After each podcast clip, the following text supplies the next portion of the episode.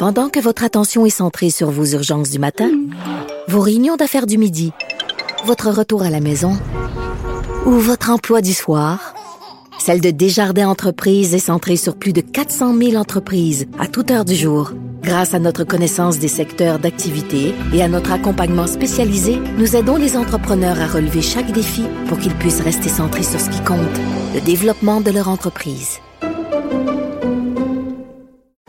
Parce qu'en immobilier, faut être à son affaire. Suivez les conseils de nos experts. Via Capital, les courtiers immobiliers qu'on aime référer. Bonne écoute. Antoine Robitaille. Le véritable troisième lien. Le salon bleu à vos oreilles. Et tout ça sans utilisation des fonds publics. On revient sur l'initiative du siècle, ce groupe de réflexion canadien qui souhaite que le Canada accueille plus d'immigrants afin que le Dominion compte 100 millions d'habitants en 2100. On en parle avec Monsef Déragi. Bonjour. Oui, euh, bonjour, euh, M. Robitaille. Merci pour l'invitation leader parlementaire de l'opposition officielle, député de Néligan, euh, libéral. Donc, euh, Monsef, est-ce que ça comporte des risques selon vous pour le Québec, l'initiative du siècle? Ah, absolument, et je suis très préoccupé par le fait que le gouvernement canadien ait cette volonté, sans, surtout sans prendre en considération les intérêts du Québec. quel risque exactement? Ah, les risques sont énormes. Euh, euh, premièrement, en fait, ce qui me vient à l'esprit, premièrement, là, ça vient d'un gouvernement qui a toutes sortes de problèmes à gérer déjà avec la population actuelle. Souvenez-vous de la crise des passeports. Immigration, immigration au Canada, là, il y a des délais énormes.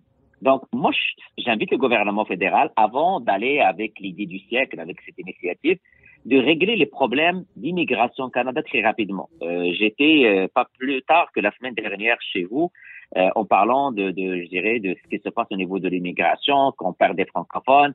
Il y a des, des, francophones qui veulent venir étudier chez nous et, euh, et euh, le, gouvernement fédéral ne leur donne même pas de visa pour venir. Euh, le gouvernement fédéral traîne des retards au niveau des permis de travail fermés, de changer le permis de travail fermé à ouvert. Donc, moi, je pense que le gouvernement fédéral, s'il veut nous démontrer qu'il est capable d'accueillir, je ne sais pas quoi, 100 millions, 200 millions, 300 millions, bah, qu'il nous démontre déjà qu'il est capable de gérer l'état actuel. Ouais. Euh, et il devrait améliorer les prestations de services plutôt que de se lancer dans la folie des grandeurs. Mmh.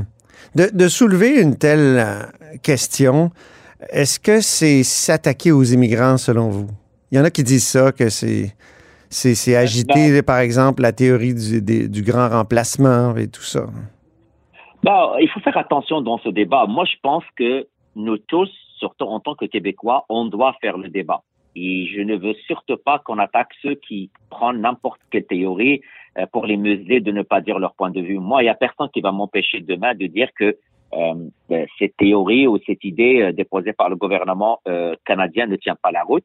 Mm. je sais que c'est un scénario de projection sur 100 ans ou 70 ans. C'est des orientations gouvernementales, il risque de changer d'ici là. C'est une orientation libérale. On, on, comprend l'alternance au niveau du, du, du, pouvoir, au niveau du fédéral. Mais je veux qu'on ait ce débat. Je ne veux pas qu'on qu qu fasse l'économie au niveau de ce débat. Pourquoi?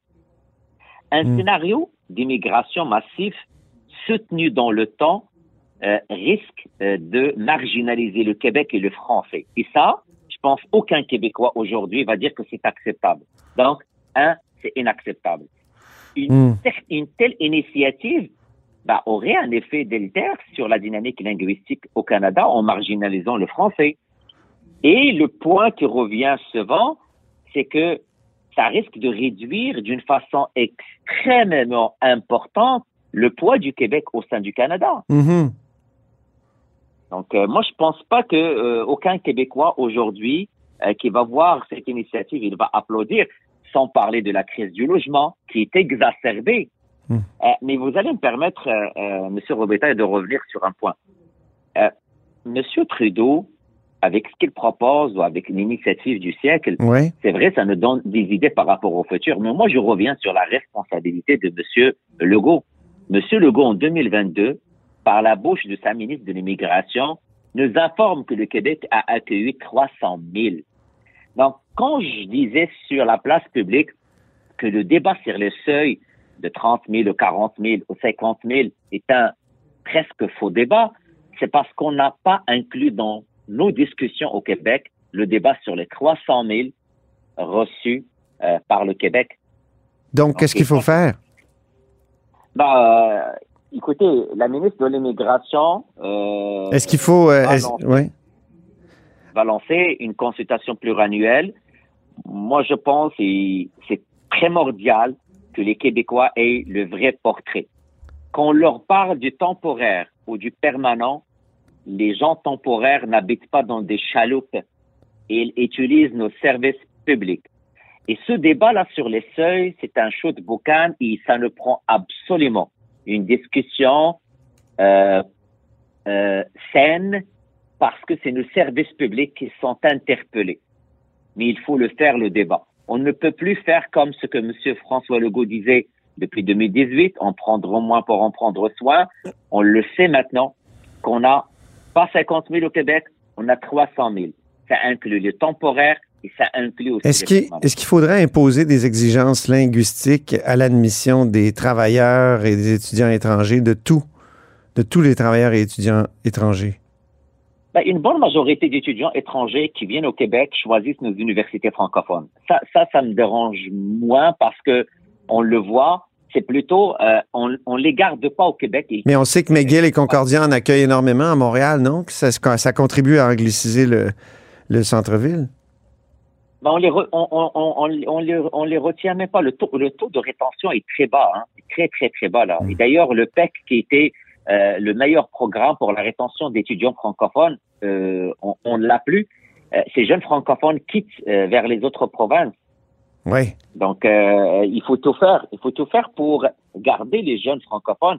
Et on ne peut pas parler du portrait des temporaires si on ne sait pas combien on accueille au Québec. Et ça, le, le François Legault doit l'accepter et il doit l'ajouter sur la table des, des, des échanges avec nous.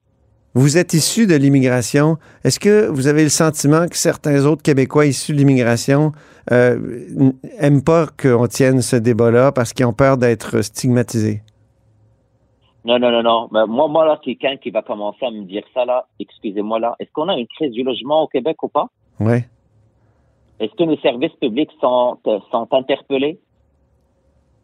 Hmm. Je pense que euh, euh, je pense que le débat doit avoir lieu, peu importe euh, l'initiative canadienne ou même le fait que M. François Legault ouvre la porte. En fait, c'est un bar ouvert par rapport au temporaire. Hmm. Je pense que le moment est venu au Québec qu'on ait une discussion sans stigmatiser qui que ce soit. Le débat, ça doit avoir lieu en incluant une discussion sur le nombre de travailleurs temporaires et sur les euh, immigrants temporaires qui viennent chaque année au Québec. On ne peut plus juste faire la discussion par rapport à 50 000 et on oublie le reste. Le reste, on le sait maintenant. C'est 300 000. C'est ça. sort de la bouche de la ministre de l'Immigration. Donc, quand on dit aux Québécois, écoutez, on va juste parler des seuils, le débat sur le seuil, le, les seuils euh, est forcé maintenant. Ça ne prend un débat qui inclut toutes les catégories qu'on reçoit au Québec. Parce que les temporaires souvent deviennent permanents. Absolument. C'est Et ça. au-delà, avant qu'ils de- avant qu'ils deviennent permanents, euh, la question du logement revient, la question des, pla- des places en garderie revient, la question linguistique, la francisation. La semaine dernière, on l'a vu, il y a un taux de décrochage par rapport euh, au, euh, cours de francisation à temps plein et à temps partiel. Euh, on n'arrive pas à suivre la cadence. Et M. Legault veut nous parler toujours de la capacité d'accueil. Ben, ça mérite une discussion et j'invite M. François Legault à, faire ce débat au Québec. Donc, avant d'attaquer le fédéral, avec raison, faisons le débat nous-mêmes sur notre capacité d'accueil. Euh, les seuils, justement, même si c'est pas, euh, comment dire, c'est, faussé comme débat, euh, est-ce qu'on pourrait se les faire imposer? Est-ce qu'on peut accepter que des seuils d'immigration soient imposés au Québec? Euh, bah, euh, je tiens à, à rappeler que le Québec a une entente avec le fédéral. Donc, nous, on est maître chez nous par rapport au nombre qu'on veut. Le Québec Ouais. a cette possibilité, heureusement. Mais je vous le dis vraiment, euh, et sincèrement, je suis très sincère dans ce que je dis. Euh, je ne pense pas que le débat sert le fait parce que pendant plusieurs années, nous avons mené un débat sur les seuils et en parallèle, il y a à, une autre catégorie où on ne parle pas. En fait, je, je le résume que on s'occupe de la porte de la maison et on laisse la porte du garage ouverte pour hmm. le temporaire. Et on n'en parle pas. Oui. Est-ce que tout le monde pense comme vous euh, au Parti libéral? Je me souviens du président de, la Commission des communautés culturelles, euh, Mohamed Baron, qui avait dit la, la CAQ prépare un nettoyage de l'immigration. Est-ce qu'il n'y a pas une grande méfiance face au débat sur l'immigration au Parti euh, libéral? Non, non, je pense pas. C'est ce Mohamed Baron, il est décédé il y a quelques semaines. Oui, oui. Euh, mes condoléances. Mais, Non, mais non, je pense pas que. Euh, écoute, ce que je vous partage, c'est la position du Parti libéral. Euh, Est-ce qu'elle a changé? C'est ça mon, c'est ça, ça, mon, mon, ma question. Ben, il n'a jamais, il n'a jamais changé depuis le début. On parle, on parle que dans le calcul et le débat sur les seuils est un faux débat. Euh, maintenant, euh, la chose a changé depuis l'arrivée de la CAC. C'est eux qui ont dit on prendra moins pour en prendre soin.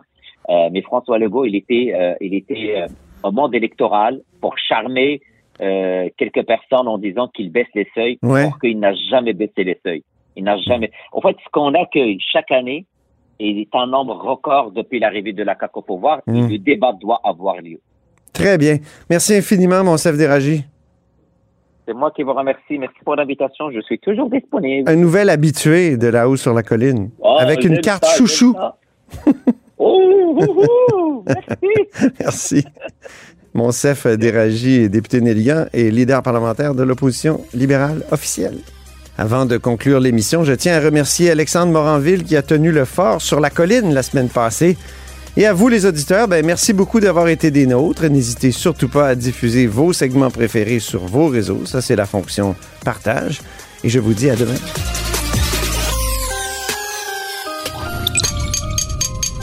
Cube Radio.